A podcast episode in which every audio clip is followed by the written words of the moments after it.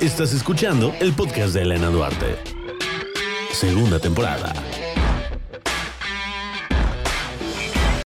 Hola, ¿cómo están? Sean bienvenidos a este podcast número 7.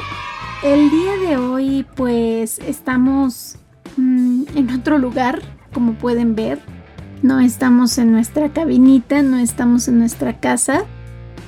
Eh, algunos de ustedes ya se habrán dado cuenta, algunos ya sabrán, algunos todavía no, se van a enterar en este podcast. Eh, debido al sismo me desalojaron de mi casa, no estoy en mi casa, por eso se oye mucho ruido por fuera, se oye ahí la marimbe que me está musicalizando este podcast. No se ve el fondo de mi estudio, se ve otro lugar totalmente diferente. Y pues nada, me quedé sin casa, me quedé básicamente pues casi sin nada en esta semana.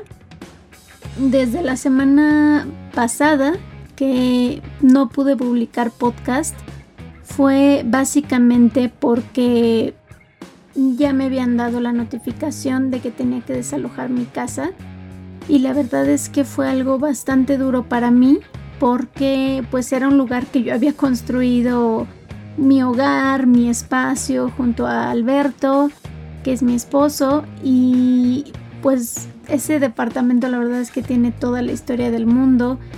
Pintamos, arreglamos, remodelamos, hicimos muchas cosas con muchísimo, muchísimo amor me hizo la, cabinita, nos esforzamos para tener un espacio para poder trabajar y para poder grabar los podcasts y todo esto y pues de la noche a la mañana te dicen saca tus cosas y vete porque esto se puede caer y te puedes morir básicamente. Entonces pues fue una de las noticias más fuertes, más mm, duras para mí porque pues bueno, amaba ese lugar, lo adoraba, le tenía muchísimo, muchísimo amor, me encantaba mi privacidad, mi independencia, mis cosas. Creo que, híjole, es, es uno de los mejores lugares o de mis lugares favoritos en el mundo. Fue una noticia terrible para nosotros, la verdad es que, pues, después del sismo del 19 de septiembre, vimos algunas afectaciones, de hecho lo vivimos ahí en ese departamento, pero había sido como algo superficial, no lo habíamos visto como tan fuerte. Posteriormente se les ocurre hacer un puente vehicular frente a la calle de 100 metros, que es donde yo vivo. De hecho ya han de haber visto o me han de haber visto en las noticias ahí con mis cosas o algo así de damnificada. Eh, se les ocurre hacer este puente y ahí es donde yo empiezo a ver en mi casa grietas y, que se mueven las cosas y que mis puertas se cierran solas o se abren solas por lo mismo de la inclinación de este edificio y pues ahí empezó como la pesadilla, ¿no? Que yo estaba tratando y tratando de mm, pues de arreglar o de hacer o de cualquier cosa posible para pues para poder conservar mi patrimonio, ¿no? Eh, Obviamente esto fue ya insostenible la semana pasada, que me avisan que estaban haciendo ya estudios acerca del edificio y de, la forma en la que se encontraba y encuentran un socavón en la parte de adentro, en la parte interna, en las entrañas del edificio, lo cual pone en riesgo la vida de todos nosotros y pues tenemos que desalojar, ¿no? Yo ya había hablado con mi mamá que vive muy cerca, había hablado con mi familia, les había dicho qué hago, se me está desmoronando el mundo, no sé ahora para dónde, qué hacer. Otra vez la pared blanca enfrente de mí y no sé para dónde. Y me dijo, mamá, vente para acá, vamos a ayudarte. Empecé a llevar algunas cosas. La verdad es que yo todavía tenía fe en que algo ocurriera y que me permitiera quedarme en mi casa otro tiempo más pero con este sismo pues ya fue inminente, ustedes lo han de haber visto en las noticias, en la unidad Linda Vista Vallejo. Eh, pues ya nos desalojaron, básicamente ya no me dejaron entrar por cosas o solamente por cositas que yo pudiera cargar en una bolsa o en una mochila. Y that's all. Entonces, pues no sé, esto parece una pesadilla, este año ha sido bastante duro bastante crudo, supongo que para todos, no solamente para mí. Y pues nada, aquí estamos dando la cara y tratando de volver a la racha y volver a lo que a lo que estamos aquí. Eh, les agradezco mucho a todas las personas que me han escrito, que me han dicho, oye, necesitas algo, y oye, que te ayudo, oye, vamos a hacer esto, vamos a hacer lo otro. De verdad, en estos momentos son en los que te das cuenta quiénes son tus amigos, quiénes ni siquiera les interesas, quienes están al pendiente de ti día y noche, oye, estás bien, oye, ya comiste, oye, pasó esto, oye, necesitas cualquier cosa, ¿cómo estás? Creo que con el simple hecho de preguntarte cómo estás, creo que es suficiente. Y pues bueno, ¿qué les puedo decir? Eh, esta semana me hubiera también encantado tomármela porque de hecho no he tenido tiempo, casi no hemos dormido, casi no hemos comido, casi no hemos hecho nada. En, realidad el cachorrito que ustedes lo conocen ha estado muy triste, ha estado muy bajoneado, se la pasa durmiendo y acostado, ya ni siquiera juega como antes. Entonces eh, pues toda esta situación familiar se ha tornado bastante difícil y bastante fuerte para nosotros. Ahorita estoy literal, como diría la entrevistada del día de hoy, eh, siendo locutora de closet, porque sí, está mi micrófono en mi closet y estoy grabando de esta manera para que más o menos el audio pueda salir de una manera óptima para ustedes, porque obviamente eh, saben que se les quiere y sobre todo se les respeta y no se les va a entregar una cochinada, No, no es cochino, no, no es cochino. Entonces, pues aquí estamos, aquí estamos. La verdad, el podcast pasado iba a tratar del Yellow Day, del día más feliz del año y por qué nos sentíamos felices y que el coronavirus nos había arrebatado esa felicidad un poco y cómo estábamos sobrellevando todo esto. Pero la verdad es que no tuve ni el tiempo, ni la cara, ni los ánimos, ni nada con todo esto que está pasando. Eh, no sé qué va a ocurrir, la verdad es que les mentiría.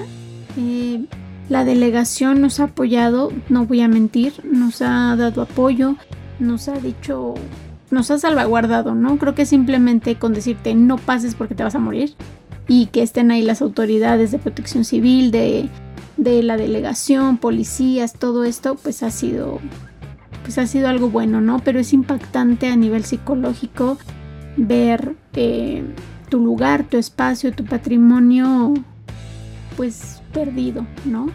Eh, se dice que se va a hacer alguna o reconstrucción o una verticalización del edificio. No lo sabemos realmente todavía porque necesitan hacer estudios del subsuelo, necesitan hacer varios, varios estudios para determinar cuál es la manera correcta o viable para que esto se pueda salvar. Obviamente vamos a estar hablando de dos, tres años que no voy a poder estar en mi casa y que no sé qué va a ser de nosotros, no sé a dónde vamos a ir, no sé si nos vamos a quedar aquí con mi mamá, no sé, no sé. Básicamente no tengo idea de absolutamente nada, pero pues bueno, estamos aquí y estoy muy agradecida con ustedes y muy agradecida de sus muestras de afecto y de apoyo. De verdad, eh, se los agradezco mucho. No saben lo importante que es para mí, como siempre, recibir amor y recibir pues su apoyo, ¿no? Aunque sea un échale ganas o un todo bien o un cómo te sientes o cosas así. La verdad es que se los agradezco mucho. Eh, no he podido sacar mis muebles, no he podido sacar mi cama, no he podido sacar mi refri, no he podido sacar nada, nada, nada más que ropa, papeles. Eh, apenas ayer pudimos sacar zapatos. Eh, ha sido una verdadera pesadilla. Parecería mentira, pero el otro día dije, nada, falta que me cague un pájaro y literal en mi pantalón había popo de pájaro. Entonces, todo ha pasado, todo ha pasado y no sé, el día de hoy no sé qué va a ocurrir. No sé si podremos seguir con este proyecto, no lo sé. La verdad es que hoy más que nunca estoy con la ansiedad, con la incertidumbre, con, con la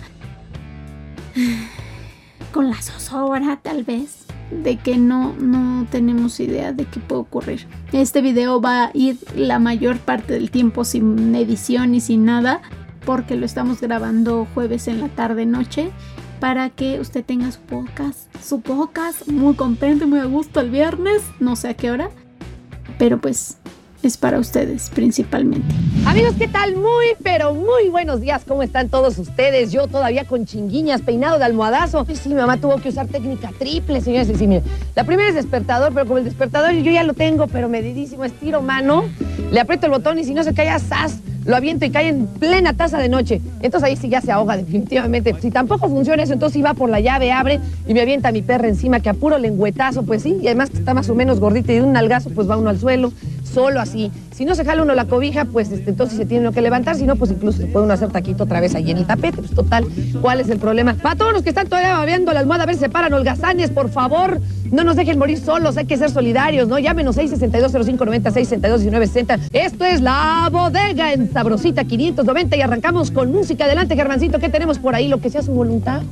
Tenemos una invitada de lujo que nos hizo favor de participar en este podcast principalmente por el día de su cumpleaños, justamente el día que tembló, fue el día del cumpleaños de esta persona.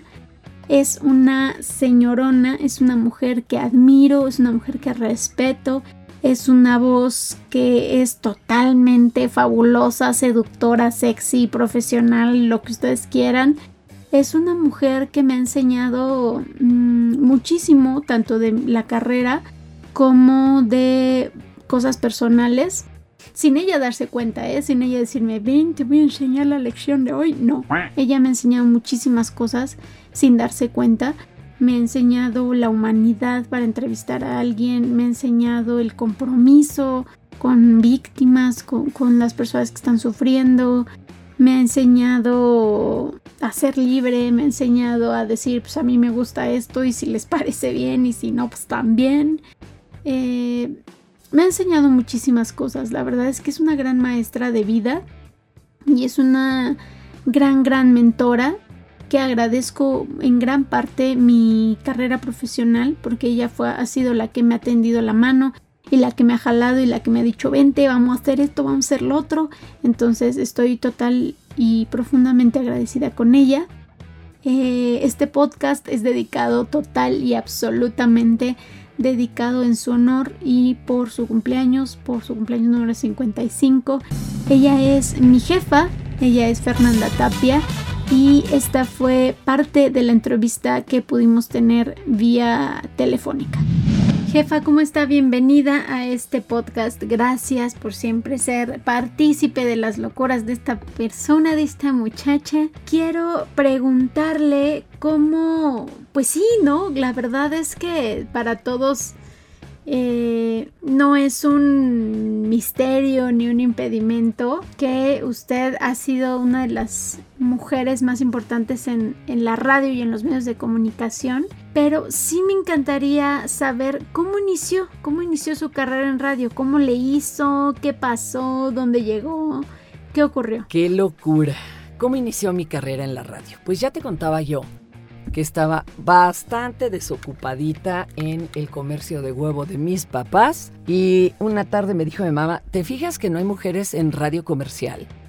En cabina de radio comercial, ¡uh! De volada le hablé yo a Jorge Alberto Aguilera. Yo era la cursienta, tomaba cursos hasta de plomería. Fui, saqué mi, mi, certificado de locución fue milagroso porque acababa yo de terminar la secundaria, por eso traía todos esos conocimientos a la mano. Y así fue como me lancé. Oiga, jefa, pero es que usted definitivamente es una trabajadora incansable, o sea, tiene 20 mil chambas en el día y mientras está en corte está escribiendo una nota y mientras está en el transporte está haciendo guiones y cosas así. ¿De dónde viene ese amor inconmensurable al trabajo, oiga? Pues no te creas, man. Ahora sí que también me gustaría más el dinero, pero eh, la mayoría de mis planetas están en la casa del trabajo, en mi carta astral de nacimiento, o sea que soy una mula de carga. No lo dudo, pero ni tantito. oiga, y el ser la primer mujer en radio, o sea, realmente usted fue de las primeras mujeres que estuvieron solas en una cabina y que fueron como las titulares de ¿Qué representó tanto para usted, pues como para a lo mejor sus compañeros y, y etc. de pues toparse con una mujer que hablaba y hablaba y hablaba y no tenía fin y no tenía filtros? En radio? Ah, el ser la primera mujer. eh, Mira, es que en la radio, cuando surge la radio, claro que había hombres y mujeres. Después nos fueron como borrando, baneando. Y decían que una mujer rechazaba la voz de otra mujer, porque pues ya sabes, estos creen que estamos a la casa del macho alfa, ¿no? Que no es alfa y si quiere, pues tampoco es macho. Y sinceramente eso fue para mí como cohete en la cola de, ah, no se puede. Y yo metí la pata como vendedora de Biblias, ¿verdad? Y ya no permití que se cerrara. Oiga, pero usted realmente se vive como lo que es, o sea, un ícono en los medios de comunicación, un ícono para la locución, un ícono para la televisión, un ícono de la voz. Me dices que soy un icono para los medios de comunicación. No, no, a veces me caen los años encima y me da un poco de risa este ver todo esto a dónde va a seguir caminando. Pero no, ya cuando te tratan como vaca sagrada es porque ya hasta las ubres se te colgaron. Oiga, jefa, pero usted no le tiene miedo a básicamente nada. Porque pues es locutora, conductora, productora, guionista, conferencista, actriz de doblaje, o sea, ha ido adaptándose realmente a todo lo que se le ha presentado en el camino para poder cubrirlo. Mira, mucho ha sido por necesidad. Cuando una mujer irrumpe en el club de Toby de alguna carrera o profesión, por ejemplo, cuando las mujeres entraron a ser maestras o cuando entraron a ser enfermeras, esos salarios se caen, porque en el imaginario machista ah, debe de ser muy fácil de hacerlo si lo hace una mujer. Y para lo mismo pasó con la locución, desgraciadamente. Entonces, a mí me dijo Jorge Alberto Aguilera, tú no digas que no aunque te llenes de hijos. Entonces agarra todas las chambas. Y pues este, siendo humilde, digo, yo no soy guionista, pero te puedo hacer un guion. No soy productora, pero te puedo producir. No soy actriz, pero como carajos no te puedo hacer un doblaje. Porque me ha arrimado a buena sombra y he escuchado a los que sí lo saben hacer. Espero no regarla mucho. ¿verdad? Pero sí es apasionante meter las narices en otros lugares, incluso donde no te han invitado. Oiga, y a lo mejor no para todos saben que para usted haber pertenecido al musical de Wicked, pues fue el sueño del adolescente, o sea, realmente fue algo que usted soñaba mucho. Cuéntenos por favor una anécdota de esa puesta en escena. Tú te vas a reír. Te cuento la primera, sí, ya. Estreno y claro, el muerto era más grande. Yo estaba supliendo una gran, gran actriz que también era más alta que yo y más delgada. Entonces, pues, me apretaban los vestidos y los arrastraba como 15 centímetros. En la primera función, Cecilia de la Cueva me pisa la falda, me tumba, ahí voy yo de narices. No. Quedo en cuatro puntos de aperrito, con la cara metida entre las nylon de Cecilia de la Cueva. O sea, fui la envidia de la mitad del Teatro Sumaya. y esta que se hacía para atrás y que no atinaba cómo salirse, bueno, yo le compuse, le resolví como haciendo una seña de ¿qué haces aquí? Vete para atrás. Y debo de jurar que todo el público que no conocía la obra no supo lo que había pasado. Pensaron que así era. Y así me eché otras 10 más, ¿eh? Pero sí se cumplió un sueño de adolescente, hacer comedia musical. Oiga, jefa, y al menos yo que trabajé, que tuve el privilegio de trabajar casi cuatro o cinco años con usted, pues siempre la vi de aquí para allá y córrele y comiendo en el camino y escribiendo en el camino y durmiendo en el camino y todo el día activa y corriendo de aquí para allá. Y de verdad, ¿cómo le hace para ser mamá? ¿En qué momento? ¿Tiene tiempo? ¿Qué pasa? Porque supongo que ha de ser muy complicado a lo mejor pues el ser una mamá que está trabajando todo el día, todo el tiempo y que me imagino que hasta en sus horas de sueño usted está pensando en qué va a ser al siguiente día. ¿Realmente le da el tiempo? ¿Ha sido muy cansado? ¿Cómo ha sido para usted? ¿Cómo se las ha ingeniado? No, para nada. Fíjate que por eso casi no tengo compromisos de vida social, pachanga y demás, porque los poquísimos tiempos que me quedan los quiero pasar con la gente en mi casa. O sea, de veras, a mí rara vez me verás ir a una reunión, una fiesta, una peda, digo, solo que esté así muy programada. O si me agarra y estoy dando función, chido. Pero no, yo prefiero estar en mi casa, soy muy silenciosa, me río mucho en mi casa, Este, de veras, es algo muy extraño. Y, además soy hasta bastante... ah, ¿Cómo se podría decir esto? Cursi, me encanta hacer mis casas de muñecas y demás.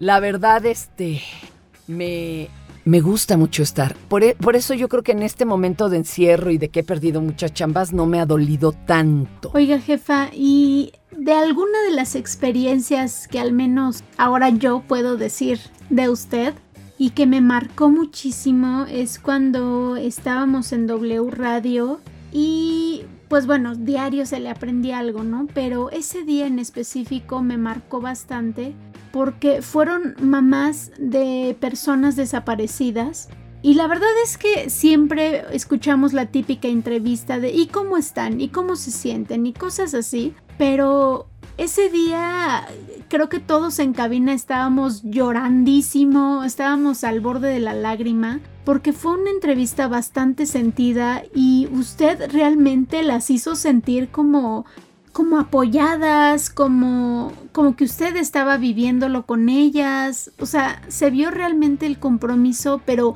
no tanto de la locutora, ¿no? sino de la mujer que estaba siendo empática con el sufrimiento de estas personas. Para mí realmente fue algo que sí me marcó bastante porque nunca había visto a alguien que fuera totalmente neto, ¿no? Ante, ante el dolor de otras personas, o sea, de alguien más que vive algo totalmente que nadie nos podemos imaginar. Eso es algo muy cabrón. Fíjate que no, no puedo decirle a alguien así la comprendo. Toco madera. O sea, no hay forma. Se le acaban a uno las palabras y les juro que solo quedan los abrazos. Abrir los brazos amorosamente y ser solidarios. Alguien que no ha perdido un hijo, no tendríamos, no tenemos la cara de decirle a otra persona, ya supérelo, ¿no?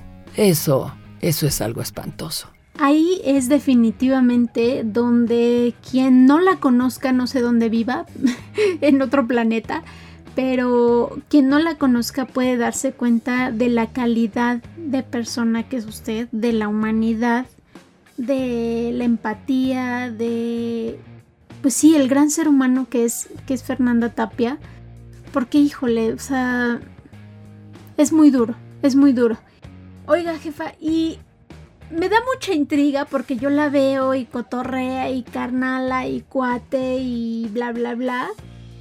Pero usted se vive realmente como una mujer que ha ganado Premio Nacional de Periodismo, Mujer del Año, Laurel de Oro, eh, Mejor Locutora Femenina en Cabina, Premio Pajés Lergo.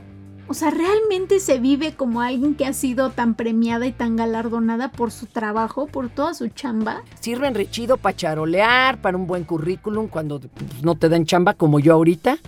Pero la verdad es que además todos los he ganado en equipo y eh, ya sabe uno que no es yo con mayúsculas, sino que es un nosotros. Así que ni, no, no por ahí no voy. Ahí se ve la calidad de persona que no es absolutamente nada protagonista y nada individualista. Siempre, pues siempre piensa en equipo, ¿no? Y, y eso, pues eso la lleva a donde está. Oiga, y usted que siempre anda en la calle, siempre anda de aquí para allá, es muy activa, pues con las chambas y todo esto. ¿Cómo ve el COVID? ¿Qué vamos a hacer? ¿Qué nos va a pasar?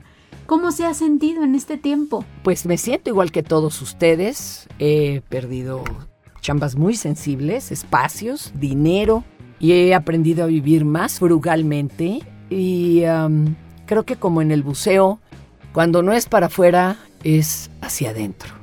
Es un gran tsunami lo que está pasando en nuestra realidad y yo creo que en este momento es donde hay que ir hacia nuestras profundidades, callar y dejarse fluir. Oiga, jefa, pues muchísimas, muchísimas gracias de verdad por esta entrevista. Le agradezco enormemente. Sabe que estoy muy agradecida con usted de todo a todo por ser partícipe de este podcast. Sabe que es en honor a usted, sabe que es eh, pues para celebrar este cumpleaños. Espero que, que se la pase increíble y que, que, nos dure muchísimos, muchísimos años más porque, porque su voz es algo que queremos escuchar siempre. Gracias, Elenita. Gracias. Y pues bueno, esta fue la entrevista que tuvimos con mi jefa Fernanda Tapia, que bueno, siempre va a ser mi jefa, aunque ya no estemos trabajando juntas. La verdad es que es una persona que no me voy a cansar de decirlo y no me importa. Eh, admiro mucho, respeto mucho y sobre todo mm, la veo como una persona bastante libre y bastante profesional. Es una mujer que enferma, muriendo casi casi, está ahí al pie del cañón y poniendo su mejor cara para para dar la bienvenida en un programa, para estar en radio y que de verdad si ustedes vieran la forma en la que ella a veces tiene que hacer las cosas porque el tiempo no le da, eh, la admirarían un poquito más porque en definitiva es una voz que la gente busca para saber qué opina ella acerca de las noticias, para saber qué opina ella acerca de tal hecho, tal dicho y pues sí, para mí, para mí es un icono y, yo, la, yo la veo así, ¿no? Muchos la recuerdan obviamente por Radioactivo, por La Pantera, por Espacio 59, eh, por W Radio, obviamente, donde tuve el placer de, pues ahí de conocerla y de aprender todo esto de, de ella, una mínima parte, ¿no? Que pueda uno aprender de, de todo lo que hace Fer si tiene la oportunidad de escuchar los podcasts que ella hace a través de Dixo, híjole, son una cosa que de verdad tienen que ponerse audífonos porque es una gozada, de verdad es una de las voces más preciosas, Es una voz que a mí me hubiera encantado tener así, ronquita, bonita, chula de preciosa. Me habían pedido hace tiempo que hablara un poquito del almohadazo. La verdad es que, ¿qué les digo? Eh, tuve mucha suerte de estar ahí. Me llevó, de hecho, mi, jefa. Me dijo, vente, vámonos para acá. Hay un espacio, vente. Y súper feliz. Eh, fue un lugar donde aprendí bastantes cosas. Me dieron la oportunidad de estar a cuadro. Muchos me conocerán como Lady Chiflidos gracias a ese programa. Eh, la mayoría de las personas, o si no es que todas más bien de Estados Unidos que escuchen este podcast, a los cuales les mando un gran, gran beso. Se siente rete bonito, oigan. Que me digan, oye, te escuchamos acá de Estados Unidos, de California, bla, bla, bla, lo pongo aquí en mi restaurante. O sea, de verdad, eh, yo me siento muy volada, aunque sean dos, tres personas, miren, yo aquí estoy al pie del cañón gracias a ustedes. Me dan la oportunidad de cubrir a Rasgado, que bueno, eh, fue un gran paquete para mí, ¿no? Unos grandes zapatos que me dio llenar en lo que ella tenía su bebita y pues me dieron oportunidad de hacer locuras y de entrevistar a gente que nunca había tenido idea que yo iba a conocer. Uno de ellos como Mario Filio, que lo tuvimos aquí en el podcast, a Ricardo Tejedo, que es la voz de Johnny Depps, eh, híjole, o sea, personas y personalidades que yo en mi vida habría pensado que podría conocer y gracias a, al almohadazo, eh, pues se pudo, se pudo, se logró. Pues sí, salíamos a cuadro y hacíamos tonterías y chiflábamos y la chancla y todo esto. Era un programa bastante divertido, era un programa, pues sí, totalmente de relajo y de la hora del recreo para mí siempre fue como, pues después de mi hora laboral, de las cosas godinescas que tal vez uno tenía que hacer, el estar al aire en el programa, pues era el recreo, o sea, era el momento de la diversión. Y pues, ¿qué les digo? Lamentablemente el COVID, lamentablemente la economía, lamentablemente lo que sea, pues apagó esa, esa estrellita, ese farito en la noche que muchos tenían y que a muchos les encantaba, que era el almohadazo. Recuerdo perfectamente la primera vez que tuve que salir a cuadro y ahí en, el estudio y yo estaba que me hacía pipí y gañas porque la verdad eh, los que me conocen y los que escuchan este podcast habitualmente sabrán que yo soy feliz aquí. O sea, yo soy muy feliz con mi microfonito y ya. De hecho, esta onda del video pues ha sido única y exclusivamente porque ustedes la han pedido. Pero yo mientras esté en mi ratonera cabina, súper feliz con mi microfoncito, yo soy la más feliz del mundo. Entonces cuando me dan la oportunidad de estar frente a cámaras, me dan la oportunidad de estar en el estudio presentando la sección, eh, para mí fue como que... Y que te arreglen y te maquillen y te peinen y te acá y te acá. La verdad es que era algo que nunca pensé vivir. Y pues gracias a, todos, todos, todos, todos, no quiero decir nombres porque si no se me van a ir todos. Y sobre todo a la jefa, y recuerdo perfectamente que yo estaba, que me trababa y se me trababan las palabras y trataba de leer muy rápido porque cuando me pongo nerviosa hablo muy rápido.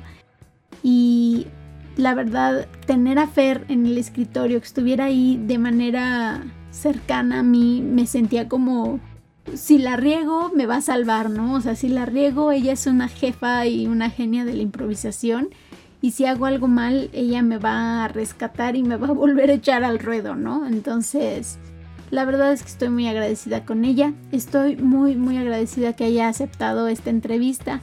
Que haya aceptado a que se le hiciera un mini homenaje. Porque es una persona totalmente humilde que no le gusta mucho como que que le estén ahí sobando el lomo y cosas así, pero sabe que se le hace con todo el amor, con todo el cariño y sobre todo con toda la admiración. Ya saben que este podcast está en Spotify, está en Apple Podcast, está en YouTube y que a mí me encuentran en Duarte Elena en Instagram y en TikTok. Estoy en Facebook como Elena Duarte, Twitter Elena Radio. ¿Qué les digo? ¿Qué les puedo decir? Este es un podcast muy sentido, es un podcast muy difícil para mí, muy complejo emocionalmente.